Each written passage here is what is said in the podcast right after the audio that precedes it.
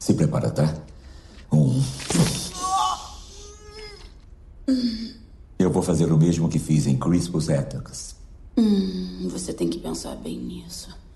Tem muita gente inocente lá em cima que pode acabar morta. Eu posso não ter escolha. Eu devia ter confiado em você. Hum, eu sei. Você não facilitou as coisas. Não faz nada idiota, tá legal? Tipo o quê? Bancar o herói. Eu não sou o tipo herói. Tenho certeza. Pra mim parece que você sempre foi.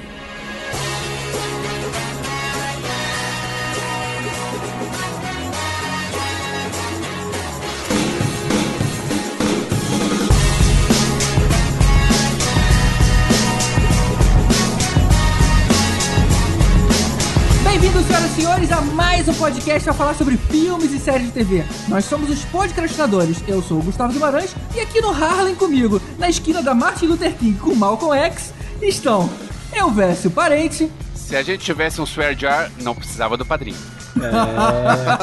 Boa. Tibério Velasquez. Eu tenho uma dúvida, se o Luke Cage estivesse aqui no Brasil, o vírus da dengue ia conseguir morder ele? Boa pergunta. Que tu...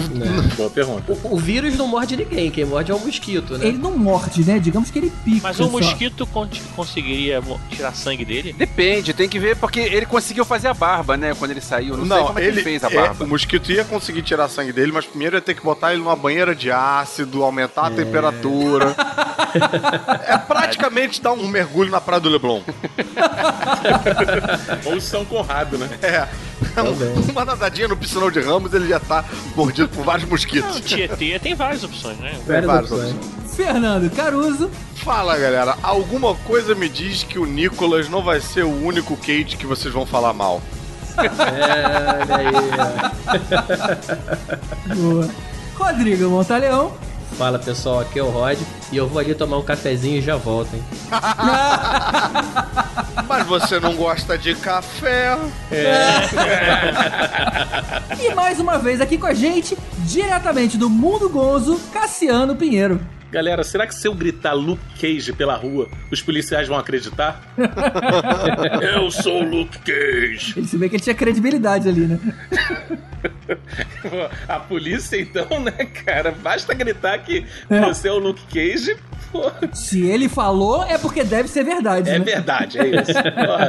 Não, mas também ajuda o cara dar um soco no maluco e o cara voar 20 metros, né? Isso acho que ajuda um pouco na. É, é Ajuda verdade, é verdade. um pouco, né? e, e sair gritando pela rua, né? Mas sai gritando, vamos gritar. Chegou a hora da gente falar sobre um dos personagens menos importantes da Marvel, mas que ganhou notoriedade considerável desde que a Netflix comprou os direitos e passou a criar conteúdo pra ele. Luke Cage. É isso aí. É hora da cota Marvel. Vamos conversar de onde ele veio e quais as semelhanças e diferenças dos quadrinhos pras séries depois dos e-mails.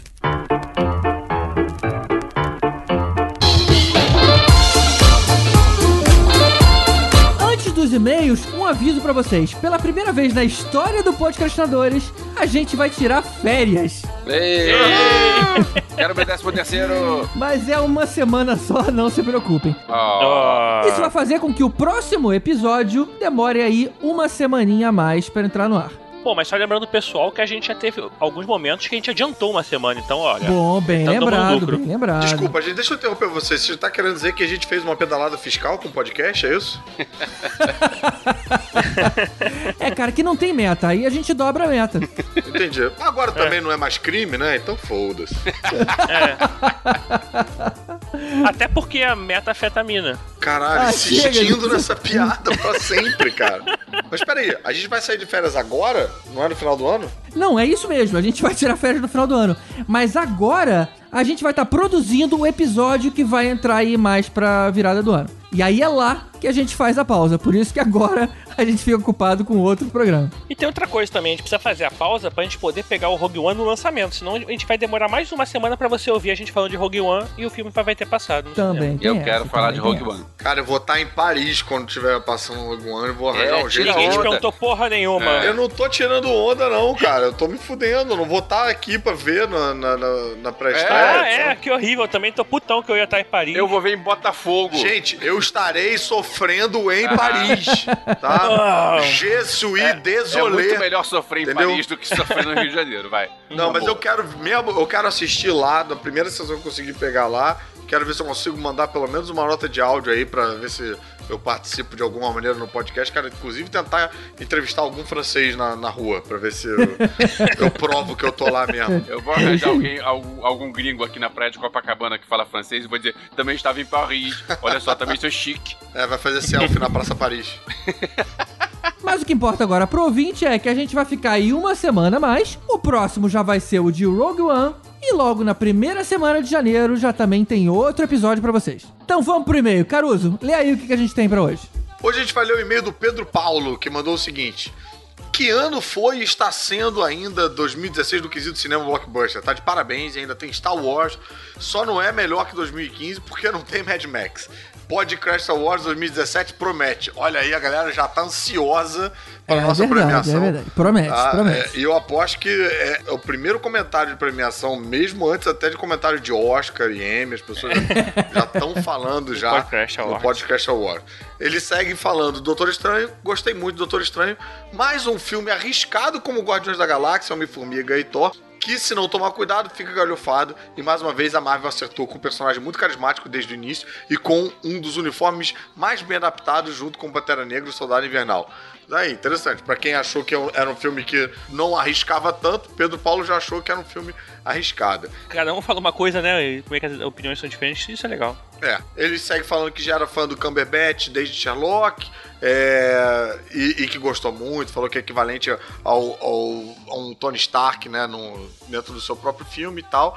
Agora que eu achei legal aqui que ele conclui dizendo: Eu achei a solução final uma saída bem criativa do clichê combate físico no vilão do final do filme. Porque realmente, gente sempre tem isso, né? Sempre tem o combate físico ali, né? Tipo, mocinho e bandido e tal sendo que eu já estava esperando por esse clichê e fui surpreendido positivamente com um ato bem heróico do Strange de aguentar morrer diversas formas terríveis e até mesmo sofrer isso eternamente se fosse preciso. Realmente isso é, isso é um pouco diferente. E agora que ele falou, eu fiquei pensando num furinho aí, que o Dormammu não precisava ter matado ele, né? Podia ter ficado torturando até ele Exato, cara. Essa né? parte eu também achei caído. Tipo assim, ah não, não vou te evaporar. Eu vou simplesmente queimar tua mão. Vamos ver o quanto você suporta. Agora É. eu vou queimar sua perna. Agora eu vou ficar mil vezes falando isso. Exatamente. Aí a gente dá graças a Deus da Marvel não ter vilões como o GG, né?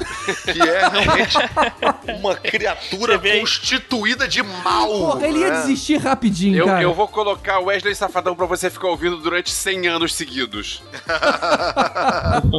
Tá, mas até aí, enfim, eu acho que o Dormammu nunca tinha lidado com isso, então realmente não lhe ocorreu passar por isso. Então ele- parece que ele dormamiu no ponto.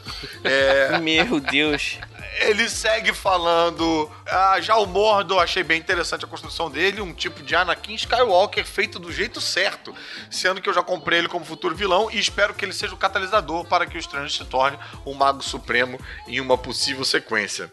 Tá aí, realmente as opiniões são, são bem variadas, né, em relação ao É. Doutor Strange, mas eu concordei bastante com o Pedro Paulo, viu? O Pedro Paulo mandou esse comentário lá no site, a gente teve vários comentários lá no site do podcastandores.com.br, lá no podcast de Doctor Strange. grande. E a galera que quiser participar lá também, pode escrever lá no site, que ele tá sempre lendo, tá sempre respondendo, e outra galera responde também, gera uma discussão. Ou e... manda um e-mail pra gente pelo contato arroba podcastadores.com.br ou lá no post do Facebook. É isso aí. Aproveita e manda um like lá no facebook.com barra Isso aí, a gente sempre gosta de receber e-mail, saber quem são os nossos ouvintes, saber a opinião da galera. Então, muito obrigado, Pedro Paulo, por você ter é, escrito pra gente. E boa sorte aí pra conseguir arranjar uma namorada depois das eleições do Rio de Janeiro. Não, porque o nome dele foi arrastado na lama, né, cara? Se esse cara tiver tentando capar alguém aí no Tinder, no chat, alguma coisa, ô, me chama Pedro Paulo. Não, obrigado. É, é. E eu também queria lembrar o pessoal agora que o Conselho Jedi do Rio de Janeiro tá com um projeto aí de crowdfund pra conseguir arrecadar grana pra fazer uma JediCon no Rio de Janeiro ano que vem. A famosa Opa. vaquinha. Vaquinha. E pra isso precisamos da ajuda de todos vocês. A gente já fez isso outro ano, foi um sucesso. Conseguimos fazer um evento, deu mais de 10 mil pessoas lá no Planetário do Rio.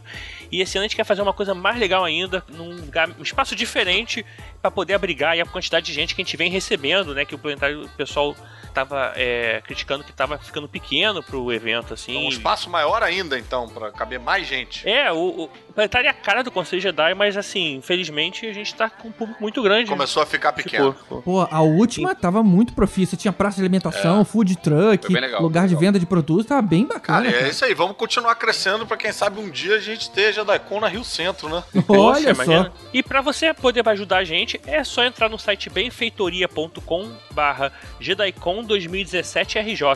Ou entrar no site do Conselho Jedi do Rio de Janeiro, jedairio.com.br, e, e lá você pega as informações. E, cara, assim, pensa que é você comprar o ingresso antecipado. Exatamente. Não, lembrando que a gente tá falando aqui, os ouvintes do podcast, tá falando com o público certo pra levantar essa empreitada. Pois né? É a galera que é fã de Guerra nas Estrelas, é a galera que curte a convenção. O Rio de Janeiro ficou é, órfão da convenção nesse ano, porque Exato. teve JediCon em todas as outras capitais, né?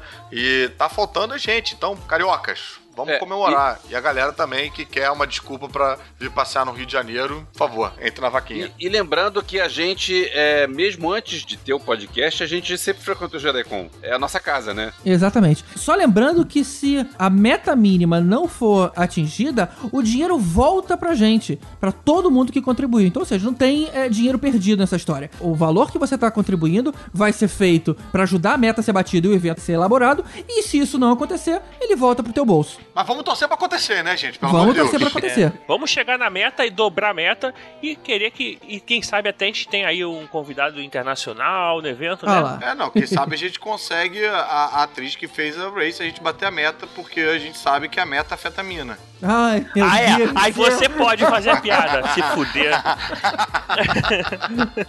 Então é isso, gente. Vamos agradecer os nossos padrinhos, sobretudo os nossos iodas, que são Mário Rocha, Sérgio Salvador, Rogério Bittencourt de Miranda, Marcelo Petego, Leandro Tiffenbacher, Éder Fábio Ribeiro, Alberto Camilo e Diego Reis. E um agradecimento muito especial pros nossos padrinhos Mestre dos Magos, que são Alexandre Mendes e o Rodrigo Dani, que fazem esse podcast sair da Caverna do Dragão toda quinzena. Tá Menos certo. semana que vem. É isso aí, gente. Vamos seguindo agora com o nosso especial sobre Luke Cage.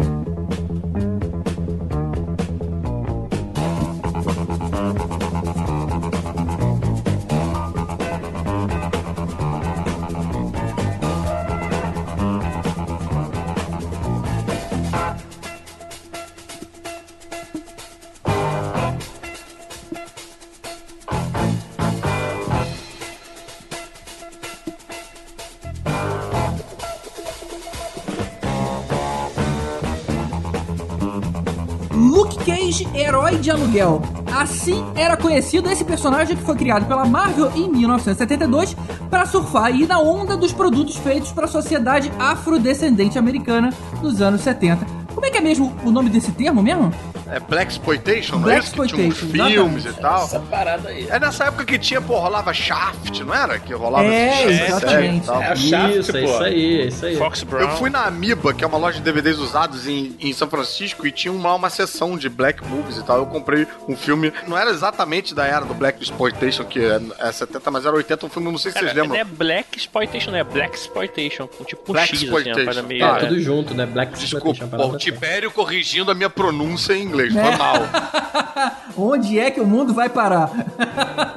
Mas a questão é que eu consegui achar um filme, cara, que eu procurava a minha vida toda, que era com aquele Bruce Lee Roy, você lembra? Que era tipo um Bruce Lee negro. Ai, Eu lembra, lembro, lembra. Isso aí é Bruce Lembro, Lee, pô, isso é um clássico. Sessão da tarde. Passava muito na sessão da tarde, cara. Quem é o mestre? Quem é o mestre? Isso mesmo. É curioso que esse Black Exploitation a gente hoje ouve falar mais do que vê exemplos, né? É, A gente pensa que Jack Brown, do Tarantino, foi feito em homenagem ao Black Exploitation. E cadê os filmes que realmente são os filmes homenageados? A gente não- originaram não, isso, não né? conhece muito, não tem muito por aí. Mas Chegou a sair aqui no Brasil a- o Shaft, né? O Shaft, sim, a, a série Shaft. série, a Só série. que é, essa onda de filmes todas, não sei se chegou aqui ou se chegou e ficou guardado num canto escondido que hoje em dia ninguém fala. É, Um né? Tira da Pesada chegou depois também, como Não, homenagem? isso é anos 80. Não, o Tira da Pesada não, não é essa onda, é não. É, já é 80 já, né? Mas o Príncipe de Nova York é o finalzinho Aham. do Black Exploitation no- nos Estados Unidos, que é 83, 82, não é por ali? Esse filme? Eu não sei, cara. Eu acho que é por aí, início dos anos 80, com certeza. Ele é bem início da década de 80. Aí o Stan Lee, super ligadão aí, né? Viu que tinha uma fatia de mercado,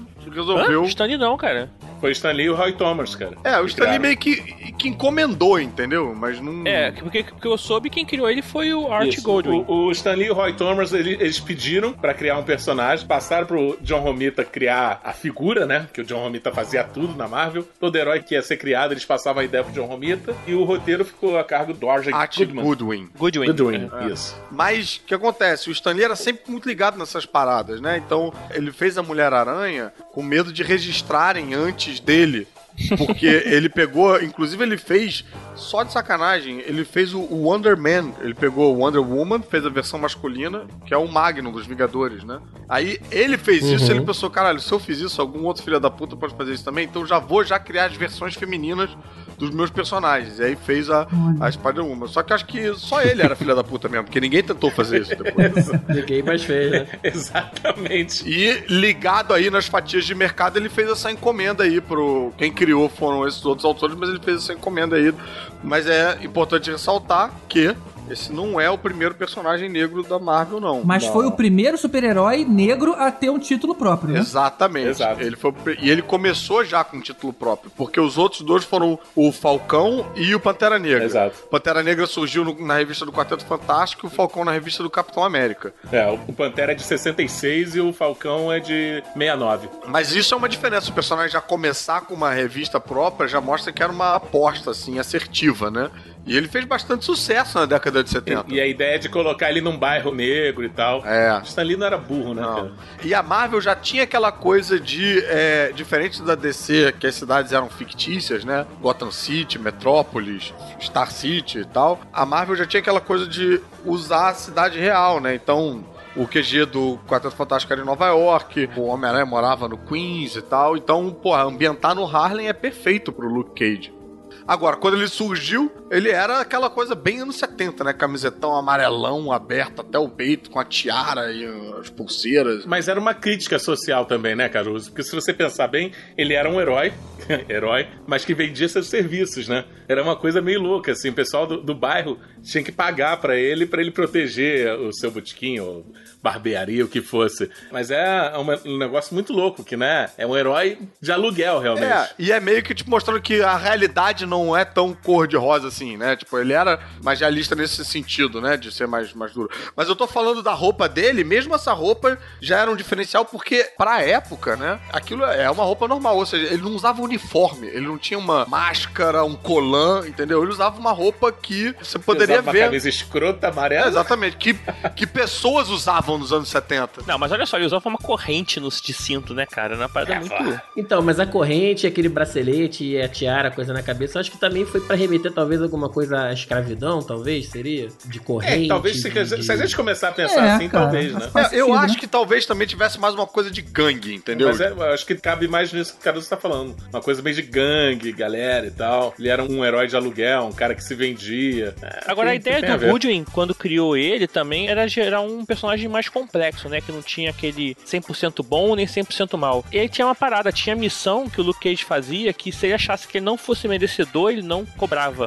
Né? Ele só cobrava quando ele achava que ele merecia ganhar dinheiro. E isso gerava uma certa complexidade nele, assim, que a galera não tava acostumado também, né? Bom, isso tinha no Esquadrão Classe A também. No final da, da missão, eles decidiam, não, você é muito coitadinho, eu não vou, não vou cobrar de vocês. Mas não. o Luke Cage veio antes. É, veio antes, veio antes. Mas de qualquer forma, é um personagem com muita personalidade, ainda mais pro universo dos quadrinhos que costuma ser. Que nem o Tibério tava falando, né? Tipo, todo mundo certinho, um vilão e tal, tal, tal. Ele vem com mais.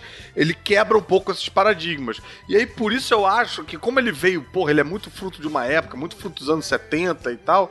Ele ficou um tempo meio no limbo, assim, meio em desuso ali, final dos anos 80, anos 90, que ele não tá nem lá nem cá. E ele foi bem revitalizado nos anos 2000 com o selo Marvel Max, que aí tem um segundo retorno pra uma origem de rua. Eles fazem uma versão do Luke Cage mais pimp, assim, com, pô, cabeça raspada, que visualmente parece mais com esse Luke Cage de agora, né? Exatamente. Tipo- Tem que lembrar que ele chegou a fazer parcerias, daí ele vira um super-herói, né?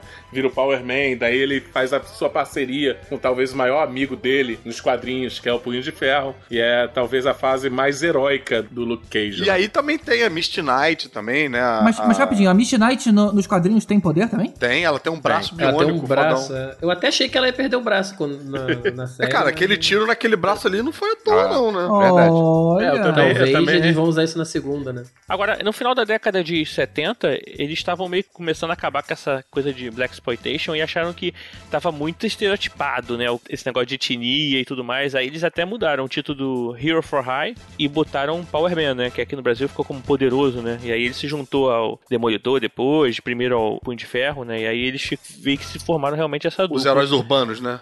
Mesmo nessa época aí que ele arrumou esse codinome, eu nem sabia dessa parte, mas ele continuava com a característica de, de não ter super vilão, porque na verdade ele lidava com pessoas normais ali, né? É, político, cruel, chefão do crime, problema com gangue, mas sempre foi uma coisa mais Não, mundo sim, real. mas na, mas na época que ele tava com o punho de ferro, tinha super vilão, sim. Eu não vou lembrar o nome de todos, mas tinha. Mas tem o próprio Kid Cascavel, né? O Kid Cascavel tem roupa de É. super vilão. O próprio Boca de Algodão também, né? Não, mas o Kid Cascavel, ele não tinha poder, não. O Willis... Nos quadrinhos, se não me engano, ele tem poder sim. Ele tem um uniforme. o Boca de, Boca de Algodão, ele tem a mandíbula lá que morre. O Shade solta raio pelos olhos. Ih, tem shade nos quadrinhos? Olha. O Shade, ele, é, ele no quadrinho, ele é negro também e ele solta raio pelos óculos, não é pelos olhos. Ele não tem Ele poder não- também. Eu acho que ele tem poder, hein? Não tem poder, não. Ele tem um óculos que solta poder. Que ele é meio que um ciclope negro. Veja bem, se ele tem um óculos que atira raio laser, ele tem poder. O óculos é dele, ele tem um óculos, o óculos tem poder. Sim, mas ele aí tem ele- poder, cara. Você não tem um óculos desse. Ele pode prestar pra alguém e aí o cara vai ter o poder. Não- os inimigos dele não são super poderosos. Eles têm, é, tipo, robô, é,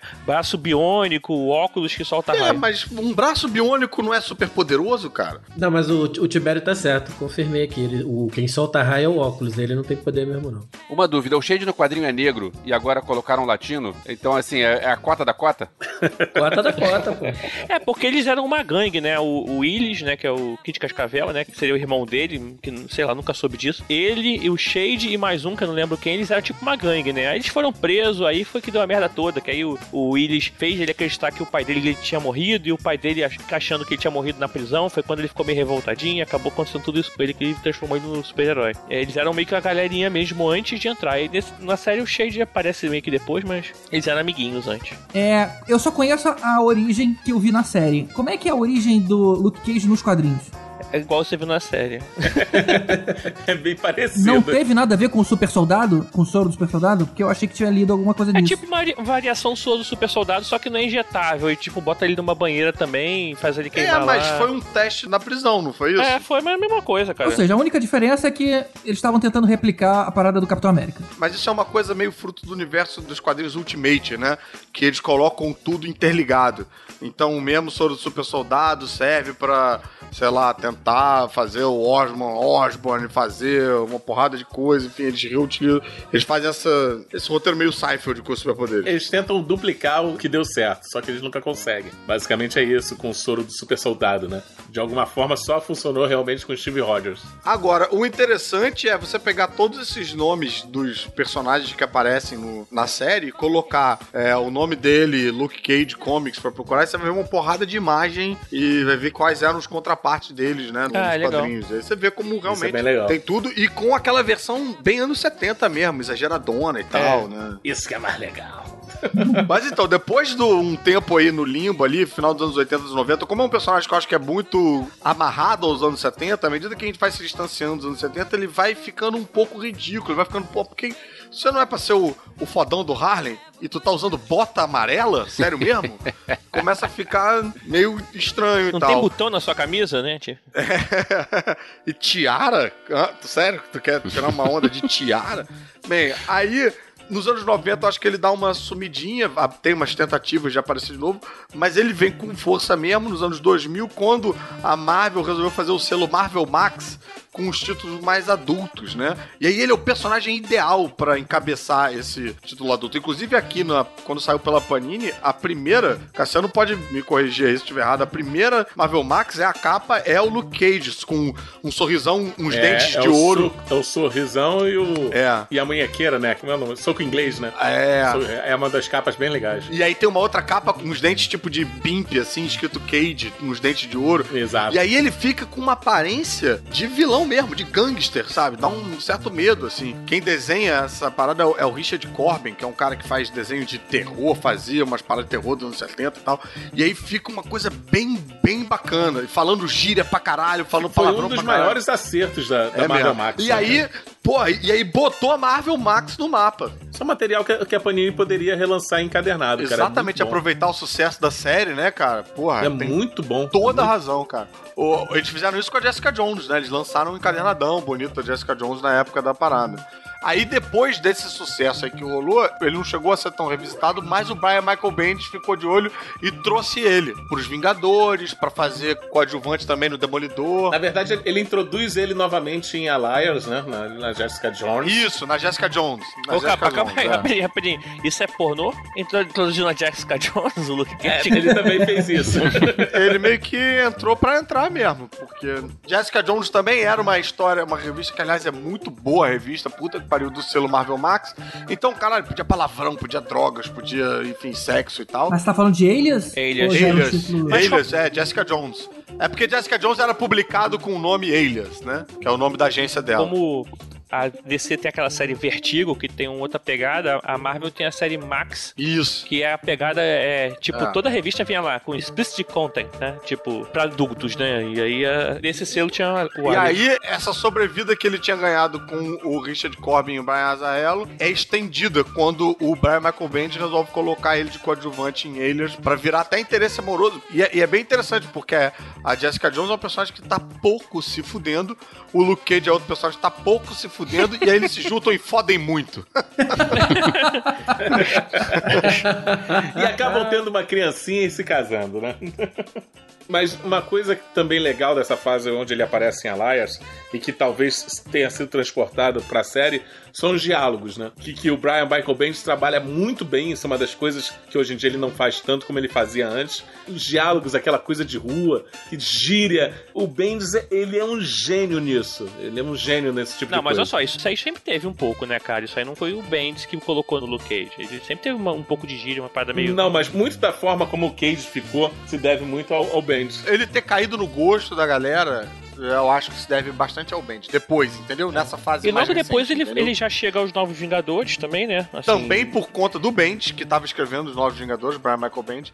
É engraçado isso, né? Que ele tem um caso com a Jessica Jones, ele casa com ela e ele tem um filho com ela. Tudo isso sem revista própria. Aparecendo, você vai acompanhando nas outras revistas, né? Exatamente. Você vai acompanhando Luke Cage por outras revistas. Ele, ele perde aquele status de- de ser um herói negro com revista, mas continua ativo, ele vira um personagem Sim. forte. É engraçado. No momento que ele não tem revista, ele se torna um personagem muito É. forte. Tanto que ele lidera um dos times dos Vingadores quando rola a Guerra Civil, né? Que Ah, fica- é, o Mighty Avengers, é, ele, ele que é o líder na época, Pô, né? líder é É. foda, né? De repente o cara virou líder. Não, porque os, os Vingadores são obrigados a ir pro underground e ficar na margem da lei. Ele é quem mais entende dessa porra, né? É, ele entende de ficar na surdina, não tem de liderar pessoas. São skills diferentes, né, cara? Não, aí entende, cara. Entende. Pô, ele tava lá com os defensores e tal. seja assim, preconceituoso.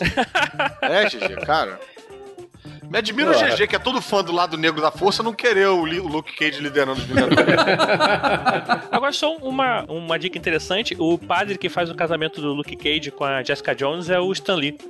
Ele, faz, ele, ele faz o, a aparição dele. Como é que chama mesmo? Quando faz a aparição assim? É... Camel. Ele faz o cameo dele nos quadrinhos, fazendo o, o padre do casamento do Luke Cage com a. Pô, com a é, é Jessica um Jones. avanço, né? Porque ele foi barrado no casamento do Reed Richards com a Sue Richards do Quarteto Fantástico. É verdade, né? Mas era muito mais importante, né? Lu- Luke Cage.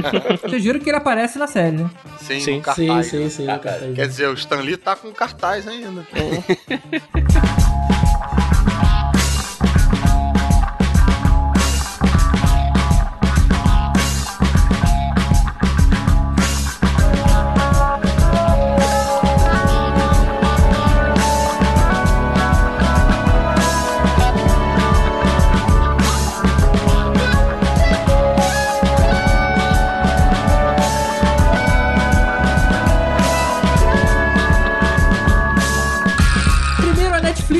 com Demolidor, que deixou todo mundo de queixo caído.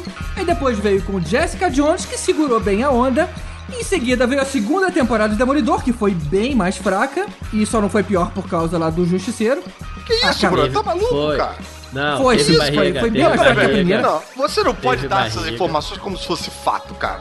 Não, Não, não, é ruim por completo, mas ela é mais fraca. eu acho a segunda temporada de Demolidor muito melhor do que a primeira temporada. Em relação à primeira, a primeira é melhor do que ela, mas Aí, ela não é. Não é, não. Teve uns quatro episódios de barriga ali, cara. Porra, até aí a gente tem, a gente tem seis episódios de barriga em Luke Cage, mas Eu diria uns sete, hein, mas tudo bem. Eu acho a segunda temporada de Demolidor muito melhor do que a primeira. Ah, não, dito. aí também você já tá exagerando, Ah, cara. aí, aí. E aí. acho Jessica Jones melhor do que as duas de Demolidor. Silêncio. Hum. Valeu, Caruso. Valeu, Caruso. Ah, não, aí eu já acho mais fácil de aceitar. Eu realmente acho, acho Jessica Jones muito bom. Eu gostei. Mas, cara, a segunda temporada eu discordo de você. Mas não importa, porque agora a Netflix chega com Luke Cage pra mostrar que dessa vez. Eles erraram de vez, né? Dessa vez eles erraram Não, de vez. peraí, calma, olha só. Parabéns. Antes de a gente começar a detonar, eu, cara, eu gostei bastante da série no início. Eu achei mais pela ambientação. Eu não tinha gostado do Luke Cage, do ator, em Jessica Jones já. Eu acho que ele tem muita pinta de galã, parece que ele tá ali só pra ser bonito, sabe? Pra posar de modelo, assim. E o Luke Cage, eu acho que ele precisava de um tempero, sabe? Quem eu achava que tinha que ser o Luke Cage era aquele pai do Chris Rock no Everybody Hates Chris, sabe? O... O Terry Crews? Ah, mas ele, ele é muito comédia, cara. É, que muito É, comédia. cara, Terry é Crews, ah, muito não, mas não dá. Porra, mas e daí, cara? Porra, você tá vendo? É por culpa de gente que nem vocês que eu não consigo fazer uma novela na Globo, entendeu? Porque, porra, o cara vai saber, ele tinha, vai ver, ele tem alcance dramático Não, aí. mas ele ia ficar assim, o Power Ranger! Ah! Porra, não ia, né, cara? Tipo, Old Spice! Pa, pa, pa, pa, pa, pa, Power! Old Spice! Ah! esse comercial é meu! Fala a verdade, ia ser muito mais maneiro, cara. Cara, só de vocês estarem descrevendo isso, a série já ficou mais maneira, Já cara. melhorou, já melhorou. cara. Já melhorou. Eu sou o Luke Cage! Teve uma época que as pessoas começaram. Na hora que começou a se discutir sobre o elenco, tinha um movimento pra usarem o The Rock. Mas eu já acho que é um nome Ah, muito, é muito comum, é. assim, sabe? Não, The Tudo Rock é é The Rock, né? demais. Não, mas não é comum, cara. Imagina se o The Rock vai fazer uma série no Netflix, cara. O cara tá Não, protagonizando Rock- filme, cara. É, Porra, porra. ele é o herói A de. Fada Madrinha e é, outros exatamente, filmes do, o bombando Fada aí. do Dente, cara. Ele é, É, o protagonista de O Fada do Dente, não vai fazer uma E série. ele, não é, e ele não tem o perfil de negro pra compor o Luke Não. Cage. É, é verdade. Ele é- É, Veja o preconceito do Fernando, né? Ele é protagonista do Fada dos Dentes, mas ser pai do Chris, não- tudo bem. Não, mas é porque o cara vem de uma série e vai pra outra série. O, o Terry Crews não tá fazendo tanto filme que nem o The Rock. Os atores de Não. filme normalmente não migram pra É série. porque o Terry Crews já tá fazendo uma série. Ele faz o Brooklyn Nine-Nine. Ah, é verdade, é Ah, verdade. é verdade. E tem o comercial do outros países que não adianta olhar pro cara e não lembrar de pa, Tá, pa, mas de pa, qualquer pa, pa, forma, pô, Power. uma oportunidade do cara ser protagonista, eu acho que ia ser bacana. E eu acho que ele ia poder de- botar uma pitada de humor de vez em quando. Mas ok, não rolou, não rolou. O fato é que ele é forte o suficiente pra fazer, porque esse, o Mike Coulter, além de ser um péssimo ator, eu acho que ele tinha que ser o dobro do tamanho que ele é pra fazer o É. Luke Cage, cara. Não, e eu vou dizer, no, no Jessica Jones eu achei ele muito ruim, tipo, muito mau ator mesmo, assim, muito nada. Já no início da série Luke Cage eu pensei, porra, ver uma série com ele vai ser duro. Mas eu achei a ambientação bacana da série, eu achei a trilha bacana. A série é muito bem dirigida, É, né? fotografia É, pois é. bonita, né? Porra, a A fotografia, da série, puta que me Não, pariu. E né? ela tem uma, essa coisa da ambientação de remeter um pouco aquilo que a gente tava falando do lance lá atrás, no início do episódio do Black Exploitation e tal, né? A coisa das séries setentistas, né? A trilha, porra, eles podiam com facilidade cair numa trilha contemporânea, seguir a onda que o Esquadrão Suicida seguiu, que o. Não Guardiões da Galáxia, porque usou uma trilha mais setentista e tal. Mas de usar hip hop, rap, não sei o que. Então, eles fizeram uma trilha incidental desses filmes de- e séries da década de 70, que era tudo mais devagar, era mais. Eu achei bacana, cara. Eu achei E um- assim, e começar o episódio com música é uma coisa do caralho. É, Aquela né? música soa ali, aquela a boate, porra, aquilo é muito bom, cara. A abertura da série é muito legal A também, né? abertura da série A era é bacana, muito né? E vocês repararam o trabalho que a Netflix tem feito com as aberturas, cara? Eu tenho achado isso muito bacana. A Demolidor, ela era toda vermelha, tinha uma música tensa, tinha alguns Sim. elementos católicos. Aí veio a Jessica Jones, que era toda púrpura, né? Por causa do Killgrave, que é, que é o Homem Sim, Púrpura. Tinha um jazzinho, aquele clima meio no ar de é, detetive. filme no ar. Ah, Isso, né? de detetive. E agora o Luke Cage, que ela puxa bastante pro amarelo, mostra o Harlem, tem essa coisa meio Sim. funkeada, meio jazz funkeada da música. Muito bacana, É. cara. E eu tenho certeza que a, a abertura do Punho de Ferro vai ser meio verde e puxando aí pro lado oriental. E, e- mas e outra parada bacana da abertura também é você ver as projeções, né, da cidade no corpo do cara. Pra você, As placas porra, das ruas, É, cara, é a é metáfora legal. perfeita de que o cara é a personificação do bairro, né? E passando pelos lugares típicos, sem ser cartão postal, você tem uma barraquinha de cachorro-quente, você tem uma, sei lá, uma delicatessen, não sei o quê, você tem uns Na pontos quadra que- de basquete. Você tem a barbearia. É, porra. O pessoal exatamente. barbearia falando sobre basquete, fulano de tal jogou melhor Não, na e aí temporada essa tal. ambientação, cara, te colocava lá dentro. Parecia que você fazia meio parte da cidade. Cara, eu achei bem bacana essa trilha de abertura. Cassiano, Esse Cassiano, essa barbearia aí não te lembrou um pouco ah, aquela barbearia do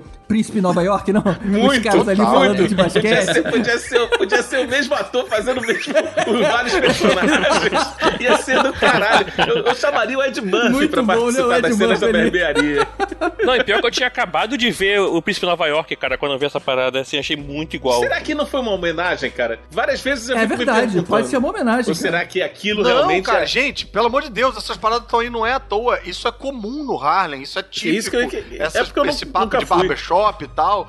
É, tem vários comediantes negros americanos que falam disso, né? do- desse lugar, desse ambiente, assim, né? Então acho que faz parte E- e é mesmo assim, da cultura. Mas é, o- é o mesmo esquema, é uma pessoa, uma dupla jogando xadrez na entrada da É barbearia. verdade. A, a É duplinha mesmo, jogando xadrez, o pessoal sentado falando de jogadores de basquete ou de beisebol, nesse caso Ou era. de luta, é ou de luta.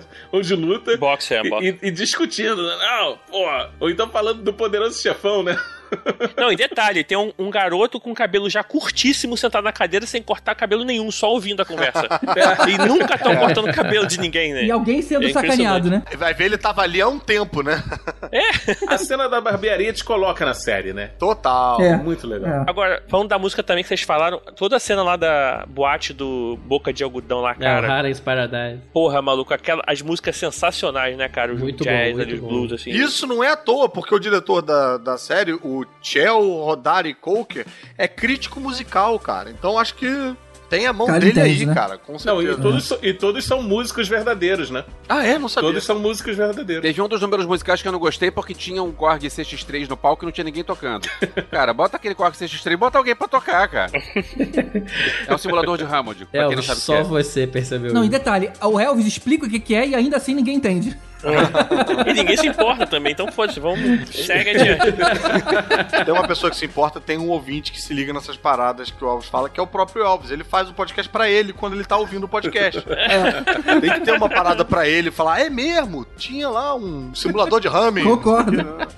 Então, aí, o que eu tava falando que eu não gostei dele no Jessica Jones, né, do ator principal, qual o nome do cara? Michael... Mike Coulter. Mike Coulter, já com essa cama em volta e, e os personagens interessantes, as figuras, o elenco tem uma figura interessante, não me incomodou tanto ele, porque ele, ele é bem econômico, né, na interpretação Ele é dele. bem secundário, né? A série é dele, mas ele é secundário total. É, e ele fala pouco, ele, meio ele, não, ele não, não capricha muito na, na interpretação e tal, mas os outros personagens É, brilham. eu acho que o ponto é esse. Ele tava meio sempre com cara de saco cheio. É. A gente não sabia se era pra ser o personagem ou ele não tava muito afim de, É. de se esforçar muito ali. Acabava passando essa sensação. Agora, o elenco são umas caras interessantes, né? Era uma galera bacana de ver. Aquele Cottonmouth, às vezes eu Alton achava que é ele muito bom ator, Pô, cara. muito bom. Esse é o melhor ator da série disparado. ele vem do House of Cards, cara. Ah, é? Não sabia. Pô, esse cara manda muito. Porra, né? mas a Maria Diller também é boa pra caralho, né? A Miss Knight eu gostei também. No final da série eu pô, achei que ela, personagem deu uma decaída e, e a interpretação É, dela. também achei. Mas daí é, É. o problema do roteiro, Mas a gente né? chega lá, a gente chega lá. O cara que faz o pop também é bacana pra caramba. Era bom e, também. cara, e é maneiro. O, o Shades, ele vem de Sons of Anarchy, que é um personagem incrível da outra série também. A Mariah também é boa, Ou né? seja, todo mundo é melhor do que o Mike Coulter. É, sim, e são atores carismáticos, né? Que fazem você querer gostar da série e da história. Não, é só uma pergunta. Falando de ator, a Rosário Dawson, ela faz com que Luke Cage e Jessica Jones sejam um spin-off de Demolidor? Não, ele é só o ponto de convergência. Ela é o ponto de junção dos personagens, tá, tá na cara. Eu isso, acho né? que ela vai puxar uma máscara e vai mostrar que é o Samuel Jackson em algum momento. É. ela vai convocar, né? Cada um pra. Vocês ouviram falar da iniciativa Defensores, né? Tipo, É, não. Agora vocês repararam que a senadora lá, o- a deputada, sei A lá, a. Mariah, a prima do Kaufmouth, ela já apareceu num filme da Marvel? Sim, nos Vingadores era de Ultron, Apareceu né? no, no, no, no Ah, Guerra é né? verdade. Agora, com é outro verdade. nome e outra função. Resta saber se ela tava fingindo lá, né? Se eles vão tentar dar uma amarrada nisso aí. Eu acho Não, que são não. dois personagens diferentes. Mas, cara, dá pra Acho amarrar facilmente, cara, porque ela entra ali e ela ajuda a deflagrar lá a guerra civil, né? Com aquilo que ela faz. Se ela fosse a Maria Dillard ali, disfarçada, fudendo a vida do Tony Stark, ia ser irado, cara. Se ela tivesse ali É, como verdade. vilã, né? Seria pra caralho, mas eu acho que foi erro mesmo de escalação. Não, isso acontece. É, até porque o nome da Guerra Civil dela era Miriam, não era Eu Mariah. sei, mas ela não Não, podia. Pode ser nome falso. Não podia usar um nome Não, falso? É não. com cara? M também. É. Miriam, Mariah. É, pô. Eu, eu acho que foi erro de escalação. É estranho, né? Porque tem pouco tempo um filme Não, pra série. eu acho que foi erro de escalação, mas eu acho que dava pra amarrar isso aí, dava pra dar uma gambiarra bonitinha. Porra, o Capitão América é o Tocha Humana, vocês estão falando do quê, cara? Não, não, não, não. Pronto, acabou, acabou. Aquilo nunca existiu. Mas, cara, uma parada que é bacana da gente falar também é como é legal a gente ver essa representatividade da série, assim, que, porra, é um elenco que todo mundo é negro, né? 90% da série são de atores afrodescendentes. Porra, a delegada lá da Miss Knight é negra, aí dá uma merda que eu não entendi que merda que é, que sai a delegada negra, entra uma outra delegada negra, fazendo basicamente o mesmo personagem, mas é legal você ver uns rostos que você não tá acostumado a ver na televisão, assim, dá uma chance pra uma galera que, Não tem sei lá, espaço, não né? aparece tanto, E né? assim, uma série negra que não é de comédia, né? Tem muita série É. negra. É, de comédia, a Mas maioria, tudo né? comédia, comédia, comédia, É. comédia. Bacana, é, cara. Bem Um legal. outro ponto muito positivo da série são as referências ao, ao universo Marvel. Eu lembro no final do- dos últimos episódios, acho até que foi no último episódio, a enfermeira, na hora que o Luke Cage é preso, ela fala: Cara, você precisa de um advogado? Eu conheço um muito bom. Essas brincadeirinhas aham. foram um fanservice muito bacana. Eles citam claramente Capitão América, o Tony Stark. Não, não só citam- isso, o, o, o cara vendendo DVD pirata da luta dos Vingadores, aquilo é muito Aí isso é bom. maneiro, Ah, cara. muito bom, Muito né? bom, muito bom. Eu tenho aqui, eu filmei, olha só, em Blu-ray. E além disso, também tem as referências dos próprios quadrinhos do Luke Cage, né? Todos os personagens que a gente tava citando ali estão na série. A Maria Dillard tá nos quadrinhos, o Cottonmouth, tá todo mundo lá, né? Então, assim, rolou um cuidado aí, né? Os caras não abandonaram Até o uniforme do, do Luke Cage eles usaram. Cara, no uniforme essa cena foi muito foi boa, muito foi boa. É. Eu achei que foi num momento ruim, porque a gente tava acabando de sair do momento de tensão. Mas foi interessante ver ele ali com o uniforme original e se ridicularizando. É. E eles falam claramente do, do Capitão América, eles falam do Tony Stark também, e tem uma outra referência que é a Hammer, né? Que é a fabricante de armas que Ah, aparece é verdade. no, no Iron Man 2, que é quem faz a- as armas e quem faz a armadura do, do Kid Cascavel, né? Ah, você tem a Sônia Braga falando pra enfermeira, pô, e aquele pessoal lá do centro. Caralho, a Sônia Braga, brother. A Sônia Braga me deu um susto do caralho. De repente eu falei, caralho, a Sônia Braga tá na série. Eu disse qualquer coisa, né, cara? Não, pra mim, cara, pra mim parecia que eu tava na série, cara. Foi tipo, porra, Brasil, Que caralho! orgulho, Brasil! Daí você gritou Brasil. Aí eu me lembrei que eu não conheço a Sônia Braga, não tenho nenhuma relação com ela, não tem por que eu, eu achar que eu tava mais dentro da série só porque a Sônia Braga tava na série. Mas era o Brasil. Mas eu me senti, eu me senti mais perto do Demolidor, cara. Me senti, Aí, você sentiu representado. Uma coisa que eu achei maneiro que essas referências, que foi no último episódio que a, a Miss Knight aparece com aquele cabelão da Miss Knight, né? Aquele. Ah, Tipo, é, é. virou a isso. Miss Knight mesmo, sabe? Sim. Só faltava realmente o. O braço biônico. O, braço. É. Porque, porra, o cabelo, eu falei, ah, porra, agora ficou foda a Miss Knight. Agora fudeu a Vai porra sair toda. detonando geral aqui essa Aquilo porra. foi Foda-se. irado. Aquilo foi irado. Aliás, essa atriz, caraca, cara, eu achei ela muito bacana, pelo menos ali nesses episódios todos de apresentação. Eu achei ela bonita pra caralho, interessante assim, Ela é né? bonita e ela é muito Porra, boa atriz. É, é, e. Ela não é parente do GG, um negocinho? Ah, ela tem Ela um é. sobrenome, né? Ah. Não, não, é só o mesmo Ela é sobrenome. prima, né? Cara, foi a primeira vez que eu vi alguém com o mesmo sobrenome que o meu, cara. Mas eu acho que o GG é bem parecido com ela, hein? É, é É bem igualzinho. parecido, inclusive os traços físicos, a cor dos olhos, né? Não é, O é igualzinho. sobrenome dela, então, é Guimarães? Não, é Missik. É Simone Missick. Tem um sobrenome que o GG não conta pra ninguém, sabe? É verdade, é, É. o meu. É o meu Esse é, esse é o sobrenome que ele usa no banco. Midu.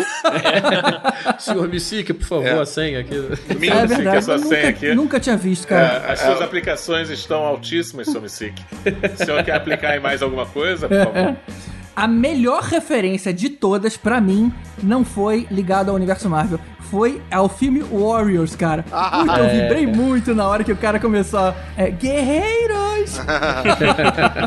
Eu achei maneiro, mas eu não achei maneiro o Luke Cage explicar pra Claire que, que era. É, eu também não. Porra, Podia ser tipo assim, ah, quem entendeu, entendeu, né? Uma coisa que me- me- a gente falou da Hammer, eu lembrei agora. O míssil, aquela bala que acerta o Luke Cage, é a bala que o Hammer apresenta pro pessoal do exército. Ah, é a Na hora que própria? ele tá fazendo as armas, Caramba! máquina de combate. Que ele oferece assim, ó, temos essa bala aqui que é muito boa, não sei o que. E lembra? ela cai no chão. Que era exatamente aquela bala fina, gigantesca. Que não É que a funciona. parada é que aquela bala era feita de material Chitauri, né? Por isso que ela era boladona e tudo mais. Pois é, mas eu, eu Mas ele chega a falar na série, né? Que é ah, de material alienígena, não sei o que. Ah, é, é, fala, né? É Agora, verdade. falando nisso, na bala e tal, cara, eu achei umas cenas de ação bacanas também. Tipo, eu achei bem Ah, eu feitinho. não. a- Pra mim, eu achei as lutas muito ruins, cara. É, então. todas as três cenas de ação foram legais. Cara, eu, eu acho assim, um cara que é super poderoso e de vez em quando leva umas porradas de gente normal é muito estranho pra mim. É, é. Não, e ele tava sempre jogando as pessoas pra longe, já reparou isso? Era ele virando, tomando tiro nas costas, ou ele jogando as pessoas. Essa era a luta que ele tinha. Mas aí eu acho que era- que era uma coisa dele não querer machucar as pessoas. Eu sei, não, eu entendo. Até porque eram pessoas normais, mas era, era um movimento que ficava cansativo. Primeiro que eu não tinha. Eu, não- eu nunca tinha medo por ele, né? Que é uma coisa que você tem com o demolidor. Caramba, ele vai tomar um tiro, vai tomar porrada e, vai, e, e pode morrer. Com o cara simplesmente entrando lá e ia batendo em todo mundo. Não tinha É, graça. não. Agora, isso. ele realmente, ele com aqueles poderes dele, ele é muito ineficaz, né, cara? Puta que Ele é um pariu, Zé né, cara? Mané, Porra. cara. Mas isso aí é culpa do roteiro também, que a gente vai chegar lá ainda. Ele não consegue entrar lá e dar um tapa na cabeça daquele Cotton Mouth em momento nenhum, cara. Ele Não, a fica- ideia é o seguinte: ele não quer se expor como super pessoa. né? Ah, faz sentido. Não, né? mas peraí, lá pelo quinto episódio, esse barco já zarpou, né? E outra coisa também, antes da gente chegar no momento bala mágica que perfura a pele do. Porra, a, a Maria Dillard fala umas paradas ali que nego podia ter tentado aproveitar. Você pode asfixiar o cara, bicho, que ele morre. Você pode jogar gás que ele morre. Você pode botar, jogar, porra, amarrar ele no pé de concreto e jogar na água aí que ele morre. Só que dá a entender que ele fugiu da prisão andando embaixo d'água. Ah, é? Dá a entender isso, que ele, que ele fugiu andando, porque ninguém consegue nadar. O papo era esse, ninguém É conseguia verdade, nadar. é verdade. é Ô verdade. Cassiano, ninguém consegue nadar porque você não consegue atravessar aquele período ainda no fôlego sem seus músculos entrarem em falência. Mas o cara, ele tem autorregeneração, então ele não cansa. Ele simplesmente vai nadando e nadando e nadando, os, os músculos não cansam e ele, e ele Não, termina. mas eu acho que parece que eles vêm andando, porque não tem ele chegando cheio de alga, não tem uma porra assim? Pois é, é, é, é isso, cara. É, É, muito ser. estranho. E se era por causa da maré? E se era por causa das ondas e pedras e coisas assim? De repente é isso, ninguém consegue nadar porque o cara vai se arrebentar nas pedras. Ah, pode ser E, também. o cara- e ele não se arrebentava. Mas ainda assim, mesmo que ele conscientemente conseguisse prender a respiração e ir andando por debaixo d'água, se você, sei lá, deixa ele preso com concreto colado na água indefinidamente, uma hora ele não consegue mais e ele morreria afogado. E aí você teria a oportunidade de ver o Luke Cage sair de perigos que você fala, ih, caralho, talvez agora ele não consiga sair. Você inventar uns perigos mais, né, mais tensos, É, o assim. que não né? teve, né? Você bota ele no foguete e manda pra lua. Eu acho que qualquer um de nós inventaria perigos mais tensos do que os roteiristas É da série. Isso é fato, isso é fato. Algumas lutas me lembravam aquele videozinho que tinha do cara com a arma mais ineficiente, que é o cara batendo com uma colher. a colher, né, cara? É alguém batendo no Cage é que nem alguém bater com uma colher. É assim, só vai conseguir ganhar se ele encher o saco. Eu gostava de uns efeitos práticos, do tipo, ele dá um tapinha na cabeça do cara e o cara desmaiar. Eu achava isso engraçado, cara. Porque você vê que é um cara que não fica querendo ab- abusar. É. Mas vamos ser sinceros, só teve uma sequência de luta realmente bacana e foi a que todo mundo já tinha visto no trailer, que foi aquela que ele invade o Fort Knox lá, que era aquele Crispus Atticus lá da, Uhum. da Mariah. É. E que por acaso era a sequência que tava no trailer, né? Bem, eu não tinha visto um Que era trailer. ele não. tá arrancando a porta do carro, entrando Eu lá. também e não vi o trailer, então tá Que o valendo. resto foi bem mais ou menos, cara. Eu vou te falar que nem a luta final eu gostei. Na verdade, eu achei ela A parada. luta final é uma merda, né? É uma das piores lutas que eu já vi, Como né? é que pode, Não, né? aquilo é cheio de erro, cara. Nossa Ele senhora. me lembrou um pouco de rock balboa que me bate até cansar, sabe qual é? Me bate que eu pego no tranco, né? Total, o povo na Caraca. rua, né? É aquele povo na rua que não fazia nada, que isso, cara? Eu sei que o o único momento que a gente realmente temeu pela vida do cara, que foram a, é a hora que as balas entraram e começaram a explodir lá dentro e começou a fazer mal a ele, a sequência que terminou rapidinho foi eles procurando quem foi que criou os poderes dele, ou seja, conseguiram achar o cara e de repente o cara tinha um laboratório prontinho no celeiro, cara. Puta, cara, isso me irritou muito, Ah, cara. não, muito, cara. muito, muito, ou seja, cara. eles acabaram com o único momento tenso de uma explicação cretina. É, o cara que teoricamente tá vivendo fora do radar, na moita, o cara tinha um laboratório completo no celeiro. Ah, Todo porra. cientista maluco tem um laboratório completo escondido. Ah, isso ué. é clichê, isso é clichê. Não. Isso pra mim não me irritou tanto quanto o cara dar dois tiros no maluco e a distância de 5 metros não dá um tiro na cabeça dele sem nenhuma explicação. Na cabeça, Sem né? aparecer Pois um, um policial que fala, ei, o que você tá fazendo aí? Ou qualquer merda desse tipo, sabe? É, quando ele cai lá naquele caminhão de lixo ali, ele podia facilmente ter matado o cara e não tem explicação pra não matar. é. Pô, ele e não tem pertinho, cara. Ele deu no ombro. pertinho. porra. E não tem motivo também pro Luke Cage ficar de mimimi de não quero ir lá, não quero. Aquele foi um momento muito emo, cara. Porra. Cara, o Luke Cage, ele é um Zé Mané nessa série, cara. Ele é um bunda mole, cara. A série, eu já falei, a série não é sobre o Luke Cage, né? Esse é o grande problema dessa série. Luke Cage é personagem secundário, total. Em É, vários eu episódios. acho que na verdade assim, eu acho que essa série ela gira em torno do- da Midnight, do Shades e depois da Claire. É. E na Maria Dillard, eu acho ela chata pra caralho, não tá dando E eu gostei, né? Ah, e o Eu Cottonmouth, gostei, quando cara. tava vivo, ele roubava, Não, ele roubava Ele cena, não, né? esse cara é Não, eu maneiro. gostei ele- da Maria Dillard, eu gostei do Cottomato. O Cottomato pra mim tinha um problema que ele usava aquela risada dele o tempo todo. O nego falava qualquer merda, ele. É, é. Porra, ri de outro jeito uma vez só, cara. Faz um riso pra dentro uma vez só, tipo, hum, tá bom. Não, é sempre. ah, toma no Pô, cu. mas aquela cena que ele vem andando assim contra o quadro que fica com a... O, quadro do Notorious B.I.D., né, cara? É E, muito porra, maneiro, fica cara. muito legal, cara. É, e no início era maneiro, né? Depois você foi perdendo, sei lá. É. ficou- É, essa cena também tava no trailer, tá? Diga-se de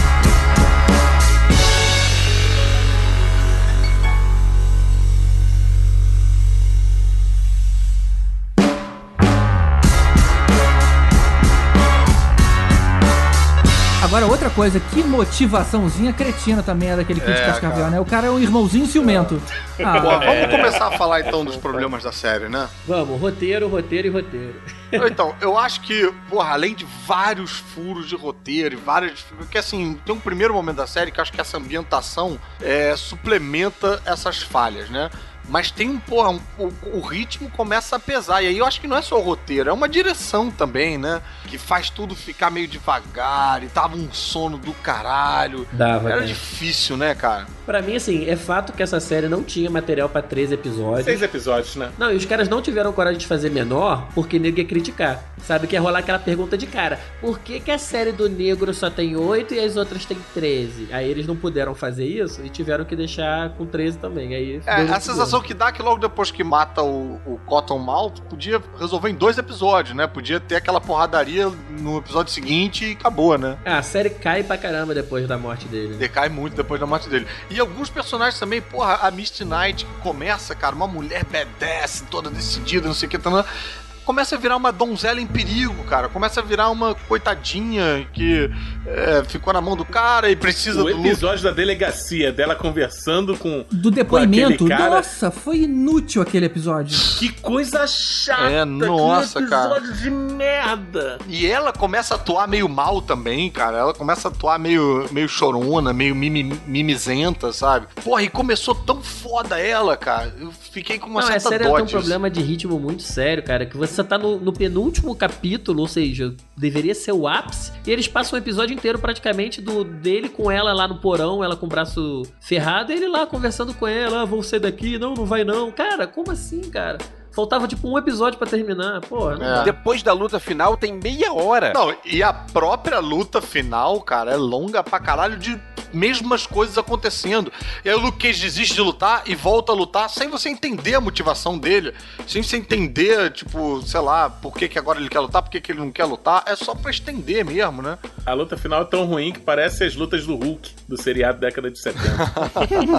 Nossa. Ah, agora tem uma coisa boa da luta final, que aquela roupa ficou maneira, ficou igualzinha do A do quadrinho. Cascavel. A maneira, eu não sei como é que é do quadrinho, mas não tá maneira, cara. Não Mas tava sabe o maneira. que, que é mais engraçado da luta final? É que tem aquela a cena que ele dá uma porrada nas costas do cara, daí começa a ter fagulhas, né? Daí a câmera começa a focar ali, daí você imagina, bem, ali é o ponto fraco do Kid Cascavel, ele vai meter porrada ali e vai acabar, e acabou a luta. Putz, ele vai socar ali e vai resolver, né? Passa batido aquilo e tipo, foda-se. Então pra que a câmera ficou ali Não, é, minutos? isso Não, não, não, você- é que você nem pegou. É que é o seguinte, a roupa ela absorvia a energia cinética e transformava em energia pra ele bater no, no Cage de volta. Caralho, O que sério? mostrou foi que quando mostrava atrás, mostrava a bateria meio que se recarregando. Tu, tu, tu. Quando ele batia no, no Kid Cascavel, a bateria meio que tu, tu, tu, recarregava ficava acesa de novo. Ah. Aí quando ele tava dando porrada, aí a claro bateria tava Não não. ficou claro, tem toda a razão. Por isso que ele percebeu que ele tinha que apanhar. Isso, você não entendeu por que, que eu tava mostrando aquele negócio atrás, é diferente. Entendi, cara. Mas eu também não entendi, não, cara. É, Mostrou aquele negócio final, pra mim vai ser uma hora o Luke Cage vai falar, beleza, já deu dessa merda aqui. E enfiar a mão nas costas dele, crá, arrancar a parada e falar, cadê? É isso aí, é isso aí. É que toda vez que ele batia no cara, ele, ele acabava virando de costa e mostrava a bateria meio que re- re- voltando, assim, né? Tum, tum, tum, tum. Ele, opa, agora tá boladão de novo. Aí o Luke Cage falou, agora eu po- eu posso, tem que esperar ele bater pra poder descarregar e aí eu acerto ele. Cara, mas na verdade todas as situações de conflito dessa série poderiam ter sido resolvidas se o Luke Cage não fosse bunda mole, cara. Aquela hora do- dos papéis, cara, que ele tá na barbearia, que o Shade chega com a Mariah, ah, eu vou te dar o papel, ah, você promete que se eu fizer você me dá depois? Cara, dá uma porrada em todo mundo lá e pega o papel, cara. Porra. Mas a barbearia era um campo meu. É um campo neutro que explode três vezes, bicho. É. Porra. Toda hora tem que reconstrói. Mano. Exatamente, isso porque é um Puta campo que o neutro. pariu. Agora, deixa eu fazer uma pergunta eh, sobre o Kid Cascavel. Ele, em inglês, é Kid Cascavel, ele é Diamond, Diamond Black? É Diamond Diamondback. Diamond. E a tradução que ficou Kid Cascavel ou não? Como Eu é acho que. a tra- Não, é porque fizeram uma referência. Fizeram uma referência ao quadrinho nacional da Abril, né? Que é Ah, onde tá. o personagem apareceu. Eu achei que era pra fazer um parzinho com o, o Boca de Algodão, que é o nome de uma cobra, né? É, e aí eu achei que Cascavel talvez, sei lá, fosse pra brincar um pouco É, com e isso. Diamondback não é? Não é isso? Não é tipo aquela ponta da, da cascavel, não? Não, Diamondback é é uma cobra também. Também é uma cobra, né? Então é isso. É aí. uma cobra. Agora, eu achei aquele casal, cara, Rosário Dawson Luke Cage, completamente sem Eu sentido. também achei. E fora do, Também e fora do, do canon da, dos quadrinhos, porque se ele casa com a Jessica Jones, ele já até teve um caso com ela, agora botaram Não ele tem junto com a sentido ele começar a ter caso com a mulher. E não tem sentido ela querer. Fora, sei lá, porra, ele é muito gostoso, alguma coisa desse tipo. Não tem. Eles não trocam um, uma conversa que você fala, aí tá rolando uma química, tá rolando uma parada maneira. Não, cara. Tinha mais química entre ele e a Misty. Muito mais. Total, total. Muito estranho. É, total. É, e convenhamos, só faltou ele pegar a Sônia Braga, né? Que é o impressionante. cara é cara. um pegador, né? Mas a Rosário ele não levou pra tomar café, né? Mas vou falar que a Rosário também não fica atrás, não, é porque ela já deu espaguete no, no No Demolidor. Demolidor. é. E você acha que esse punho de ferro não vai rodar na mão dela? Vai rodar, vai rodar também. rodar também. Se ela transar com ele, vai ser um fist fucking, né? Iron Fist. Agora, uma coisa que eu percebi no início da série, assim, na verdade que eu não percebi, eu não sabia em que tempo se passava a série, se ela se passava antes da Jessica Jones ou depois. Isso foi muito confuso, cara. Aí, em algum momento, eles, eles chegaram a falar de Jessica Jones, eu falei, opa, então se passa Não, depois. é só quando a Claire aparece na série, que eu acho que é lá pro terceiro episódio. Até então a gente não sabia em que período Não. da série se passava. Não, não, não. Tem uma hora que o Pop fala de. Ah, você tem que esquecer da Riva, você tem que. Tem uma. uma- É, é sutil, não é muito prático. Não, fala que ele voltou, mas não, não ficou claro que ele. Quando a Claire chega, assim, Não, aí e sim. cá, e a Riva era a mesma atriz no Jessica Jones e nessa, nessa série? Fiquei com a impressão de que era uma atriz diferente. É, é a mesma mulher, sim, tá? Ah, tá. Uma coisa que eu achei muito fraca nessa série foi o quanto eles falhavam em criar um cliffhanger, né? De um episódio pro outro. Acabava o episódio e você meio, ah, tá. O que, que vai ter agora no próximo, sabe? Não tinha aquela coisa, puta, eu tenho que ver o próximo. Foram poucos os que tinham alguma ligação. Tipo assim, ah, agora a história esquenta. Não teve isso. Não, GG, teve vários momentos, puta, eu tenho que ver o próximo. Só que a entonação foi diferente. Foi, puta, eu tenho que ver o próximo. Que merda. Foi mais ou menos assim. Mas durante os quatro primeiros episódios teve, né? Foi todo o arco, assim, do, do carro final. Eu não sei se foi um cliffhanger, cara. Simplesmente era uma história que ainda tava interessante e você vai vendo. Mas não tem aquele final, caramba, eu tenho que ver o próximo agora. Mas uh, olha o que eu acabei de falar, durante os quatro primeiros episódios, É. tá foda Não, eu acho mesmo, que, né? cara, tá nítido ali de Caralho. que deu uma merda no meio da série, cara. Deu alguma merda no meio da série. Quem não sabe o que, que é. É. Não sei se o diretor ficou puto, foi embora. Não, se... me parece que foram dois roteiristas diferentes. Um escreveu aquela parte até o Cottonmouth morrer e dali pra frente entrou outro cara, porque a série muda completamente. Ou, ou seja, são dois anos em um, né? A, a gente já sabe que a segunda temporada do Luke Cage já foi uma merda já. Tem uma única coisa boa né, né, nessa série, talvez o único episódio que realmente o Luke Cage pareça ser o herói, que faz o Luke Cage se transformar no herói, que é aquela cena onde ele salva o cara na lanchonete. Ah. Que ele troca a sua- a o seu moletom Ah, verdade. com É verdade. buraco e transforma o Luke Cage no herói realmente do Harley. Bem colocado essa hora, porque o dono do lugar, ele pergunta, pô, cara, você não quer trabalhar pra mim, não? Aí na hora eu pensei, puta, esse é o início dele como herói de aluguel. Aí eles vão lá e cagam a É, parada. mas ele falou, não, não vou. E aí acaba a série e isso não entra. Mas é esse momento que transforma ele. Porra, Luke Cage é um super-herói. Que daí todo mundo começa a usar o moletom com buraco pra enganar a polícia, pra ajudar Isso ele. foi legal. Isso É, foi bem isso legal. foi legal, isso foi legal. Isso foi O bem rapper legal. lá, que eu esqueci o nome, que é super Aham. famoso, cria uma música na É, rádio. era o rapper mesmo? né? Wu-Tang. Ah, pô, e a música é maneira, né, cara? Achei a música do caralho. É um momento assim, o único momento, talvez o único momento de toda a série que o Luke Cage realmente é um herói. Mostra que Porque de veio, né? restante, é foda. Eu só discordo que é o único momento bom da série, assim. Eu acho que a série Não, tem vários falou momentos isso. bons. Não, o único momento que mostra o Luke Cage como super-herói, cara. Isso, isso. Eu acho que o saldo da série, no final, acabou sendo positivo, assim. Eu também acho, eu também acho. Eu tive questões aí com o final, Tem uns mas problemas, assim, assim, se você editasse melhor, Aham. talvez você teria um, algo melhor, mais pronto, mais consumível, assim. Mas Eu, eu não me Aham. arrependi de ver, é claro, mas eu não veria o segundo, a segunda temporada, não. É, eu achei uma série bem mediana também. Eu, cara. eu veria, eu veria porque eu sou verme, né? Não, eu vou ver, eu vou ver, eu vou ver sim, mas eu achei bem mediano. Além de eu ser verme também, que nem o Cassiano, eu acho que tem grandes chances deles corrigirem esses erros pra segunda temporada, entendeu? Eles com certeza vão ouvir nosso podcast, tem isso, né? Nosso podcast tá cada vez mais baixado. É, exato. Mas eu acho que eles não vão ignorar as críticas que estão fazendo a série, entendeu? Só que na verdade não vai ter segunda temporada, que a segunda já vai ser Defensores, né? talvez aí o Luke Cage siga o rumo que ele seguiu nos quadrinhos de ter um sucesso como coadjuvante. Por isso que eles já fizeram a segunda temporada na primeira temporada.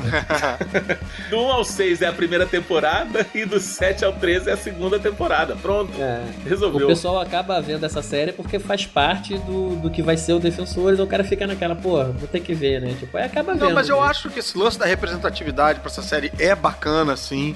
Eu acho que a ambientação é do caralho, Sim, a trilha sonora é do caralho. Eles erraram um pouco no roteiro e tal, mas, porra, qual série não erra, né, cara? A gente vem pegando uma média muito alta aí É, de é verdade. é Demolidor, verdade. Jessica Eles estão com crédito. Eles estão com É, crédito. então, sei lá. É, mas me preocupa um pouco, porque assim, para mim, em termos de qualidade a do Netflix, ela tá caindo a cada lançamento. Ou seja, Demolidor foi lá em cima, a primeira, Jessica Jones deu uma pouquinho uma quedinha, a segunda Demolidor já caiu mais e agora caiu mais ainda. Eu tô com medo Ah, do eu, Punho de eu não tô, não. Tô empolgado ainda. Eu acho que o segundo Demolidor teve problemas de roteiro, mas não é assim tão ruim. É, né? eu não achei, cara, tô te falando, eu achei a segunda do Não Demolidor assim. muito melhor do que a primeira, cara. E eu acho a Jessica Jones muito boa. Não, eu acho boa, Eu não mas eu acho- ainda achei a Demolidor a primeira melhor. fraca. Então, pra mim, Ah, tem... mas, mas também, cara, tem o fator novidade aí, né, Rod? É, Porra. tem isso também.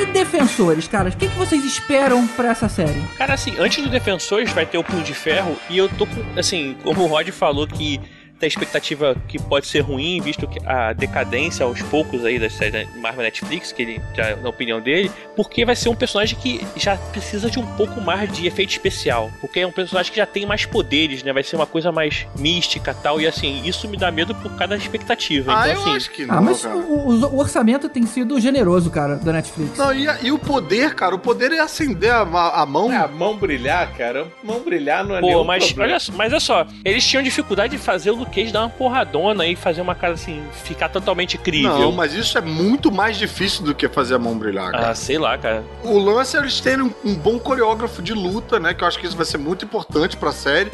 Pô, e a gente já viu é, lutas inventivas e, e planos, sequências bem diferentes.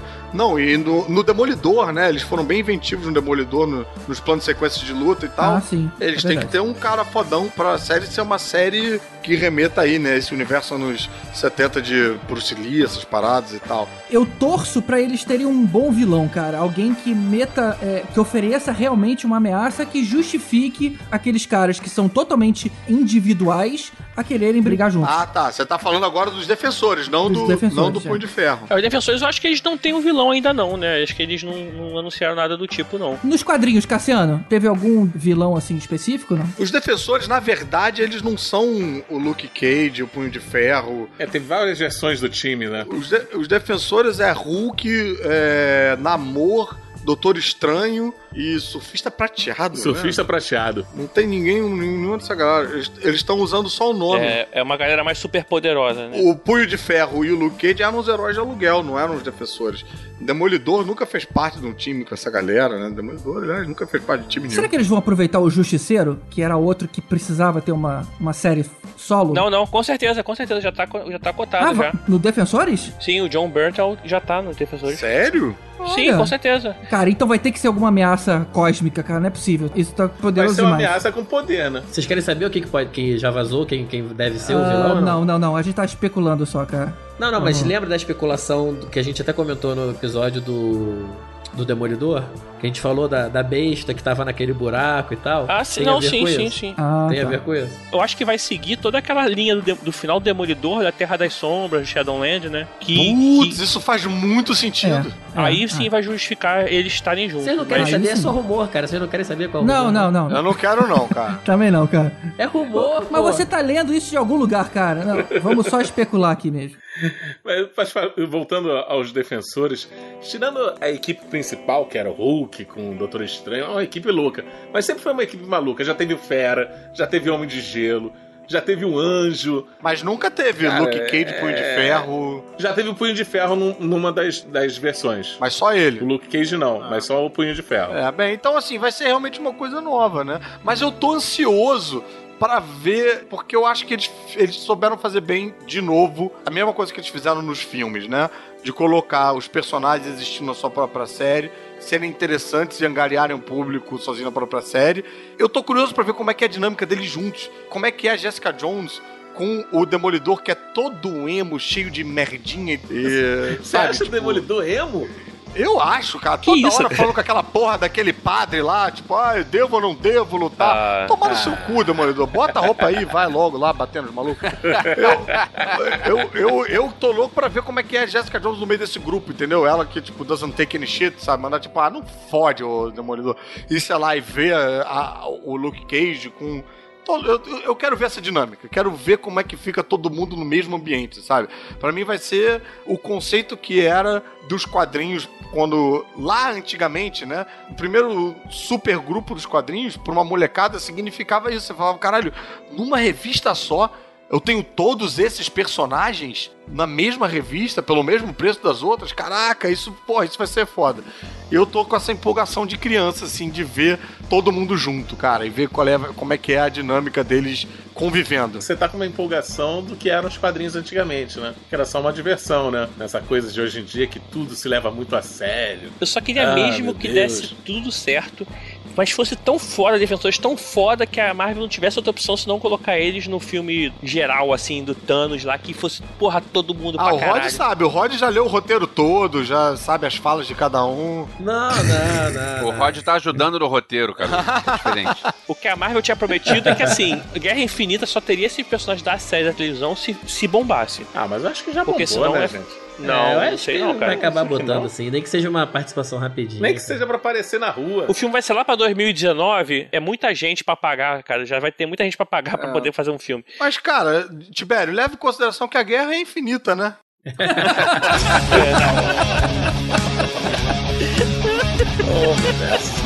E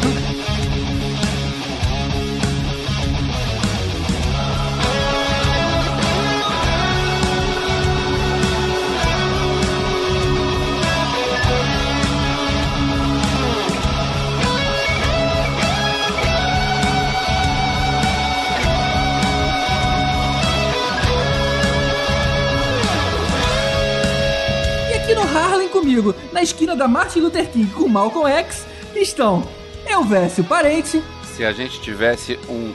ah, Como é que é o nome? É, deu branco, deu branco. Porra, essa não é a série pra dar branco, cara.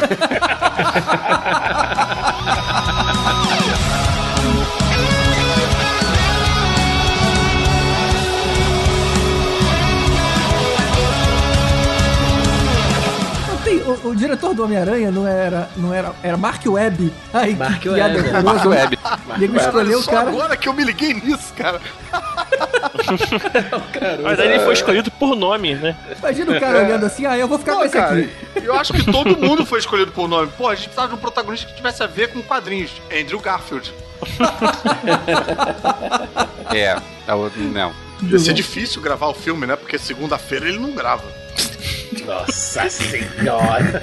Ele tá comendo lasanha na segunda. Né?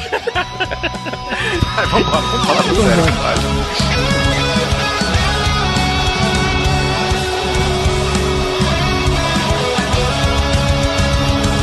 Outra coisa que eu também não achei muito legal. Eu achei todas as cenas muito escuras.